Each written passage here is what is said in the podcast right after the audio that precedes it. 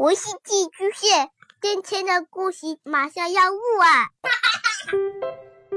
孩子的世界充满了色彩和欢乐，用有温度的声音讲你爱听的故事。白杨叔叔和大明的晚安故事。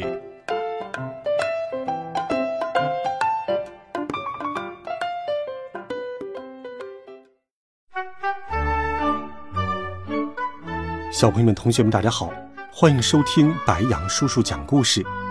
今天，白杨叔叔继续给你准备了好听、神奇、有趣的少年科幻故事。继续来听《奇幻的城堡》。我一下车，人群就欢呼起来：“小羊，小羊！”我在人群中扫视了一下，居然看到了老肥，他的眼睛里闪烁着崇拜的光芒。哈哈，没想到有一天可以看到老肥这样的眼光落在我的身上。大家都拥向了我。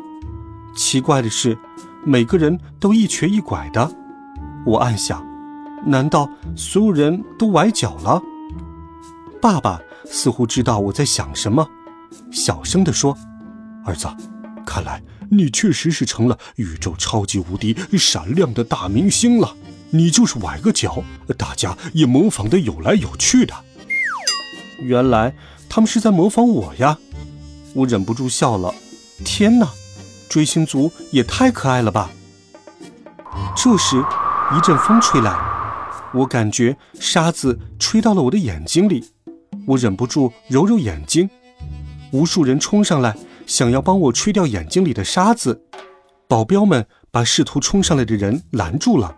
偶尔会有人突破重围，冲到我的身边跟我握手，握完之后大声狂叫：“哎，我握到他的手了！我握到他的手了！我一辈子都不洗手了！一辈子不洗手！天哪！”这时候，一根毛校长尽力在维持秩序。大家安静一点，排好队，排好队。可惜没什么人理他。苏珊在我耳边说：“去跟校长握握手，表达一下你对老师的尊敬。”我在保镖的护卫下来到校长身边，跟校长握了握手。校长开始滔滔不绝地夸奖起我来：“哎，这是我们学校品学兼优的好学生。”爸爸在口袋里小声说：“儿子，我怎么不知道你以前品学兼优啊？”继校长之后，出现在我面前的是冷面杀手，他的脸上笑开了一朵花，眼睛里再也发射不出杀人的目光，温柔的简直能滴出水。紧接着是徐志摩，他也冒了出来。嘿嘿嘿，我就知道你身上的气质得益于中国古典文化的熏陶。徐志摩说起古文来没完没了，幸好校长眼疾手快，把他拉了下去。终于轮到我发言了，我想起了在车上背的那篇发言稿。今天是教师节，老师们辛苦了。人群中爆发出了一阵欢呼声。苏珊走到我的身边，轻声说：“好了，秀做完了，我们快走。”可是我非常讨厌他，我觉得自己变得不再自由了。我想挣脱这些束缚。趁着人群围上来的功夫，我转身就跑掉了。苏珊在后边大喊：“你去哪儿？你去哪儿？快回来！”跑了一会儿，我摆脱了人群。然后跑进了一家小店，店老板认出了我，他让伙计给我们照了一张又一张照片。我忍不住说：“你还有完没完？”店老板不好意思的点点头说：“哎，我能把我和你的照片放在店里吗？”我点点头。店老板很兴奋的说：“哎，我要把我和你的照片贴满整面墙。”我跟店老板借了一套衣服换上，这样就没人能认出我了。我问爸爸：“爸爸，现在看起来我不像明星了吧？”爸爸摇摇头说：“哦不，你确实不像明星了，但这才是我的儿子呀。”这时，我口袋里面的电话突然响了，我接起来，那一头如同河东狮吼的巨大声音传来：“你到底去哪儿了？难道你忘了跟公司签约的时候有规定要服从公司的安排吗？你到底在哪儿？今天中午如果没有赶上和著名企业家的女儿共进午餐，那么你就必须赔偿公司五千万元。”什么？五千万，那还不如把我卖了呢。没办法，我只好告诉苏珊我所在的地方。过了一会儿，那辆轿车停在了店门口，我被保镖押上了车。爸爸在我口袋里面嘀咕着：“儿子，你当了明星，怎么跟坐牢一样，一点自由也没有了？”车子开了一会儿。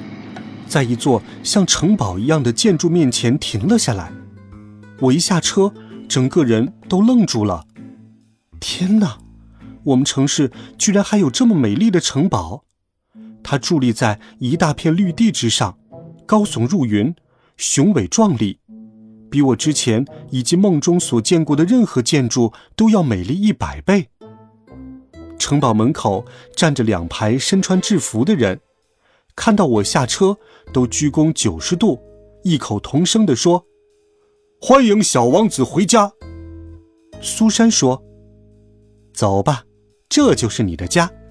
今天你的午餐和晚餐的宴会都在这里举行。”这时候，一位珠光宝气的贵妇人来到了我的面前。苏珊推了一下我：“快过去，她是你的母亲。”什么？她是我妈？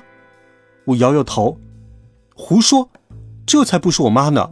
我不要当明星，我要回去找真正的妈妈。没想到，当个明星，居然连自己的妈妈都要换人。苏珊一把抓住我的手臂，说道：“你疯了？你忘了吗？一年以前，为了更加出名，你已经签下了协议书，成为王妃的儿子。”只有真正的王子才能够让大家疯狂崇拜。我不禁开始后悔，自己许下的这是个什么愿望啊？苏珊又说：“你只要乖乖听话，什么都会跟以前一样的。”我说：“我，我想要自由。”苏珊哈哈大笑。哈 哈自由这一项没有，别傻了，自由算得了什么？你还是好好听话吧。爸爸在我口袋里面说：“儿子，好汉不吃眼前亏。”我只好点点头，但是憋了半天，也叫不出这个王妃妈妈两个字。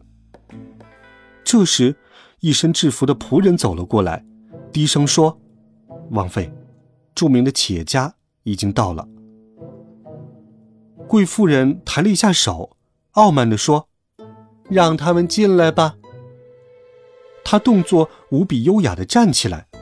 仆人带着两个大胖子走了进来，一个是中年的胖子，他的肚子滚圆滚圆的，我真佩服他挺着这么大的肚子居然还能走路。另外一个是长着满脸痘痘。胖的已经看不清楚五官的女孩子，她一看到我就兴奋地跑了过来，一下子给我撞倒在地。嘿，放开我！周围的人都笑了起来。我费了九牛二虎之力才爬了起来。这时候，一个仆人进来说：“午餐已经准备好了，请前往餐厅用餐。”来到餐厅。仆人们上了许多道菜，我身边的小胖子一边不停地吃，一边虎视眈眈地望着我，颇有一点想要把我吃掉的感觉。终于吃完了午餐，我觉得太难熬了。我对苏珊和王妃说：“我想一个人到窗台处去静一静。”苏珊说：“好吧，给你三分钟。”我来到阳台那里。想到妈妈，忍不住有点难过。哎，算了，如果当明星，连妈妈都不能相认，那当个明星有什么好的？而且，这些人喜欢的是真正的我吗？我忍不住感到有点困惑。就在我胡思乱想的时候，忽然间脚下一滑，整个人从阳台上摔了下去。我想，这下子糟了。我正害怕着，眼前的一切忽然间全部消失了。暮色四合，芳草萋萋，我一个人孤零零地站在一大片旷野上，穿着我原本的校服，脑中一片迷茫。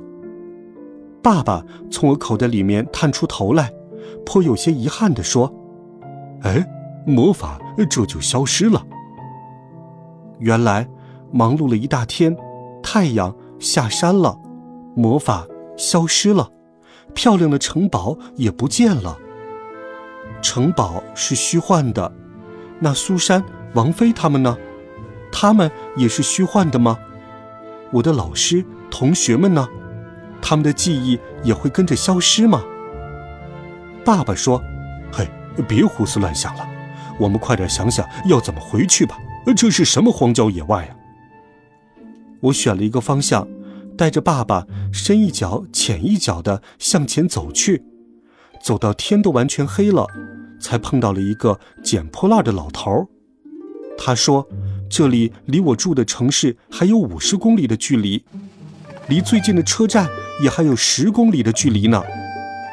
十公里，够我徒步走好几个小时了。到家该后半夜了吧？”一想到回家后，妈妈会怎样唠叨，我就感到头疼。可是想起我又是原装妈妈的儿子了，又感到一阵高兴。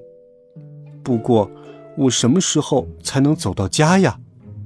为什么我的每个愿望到最后总是有很多不好的结果呢？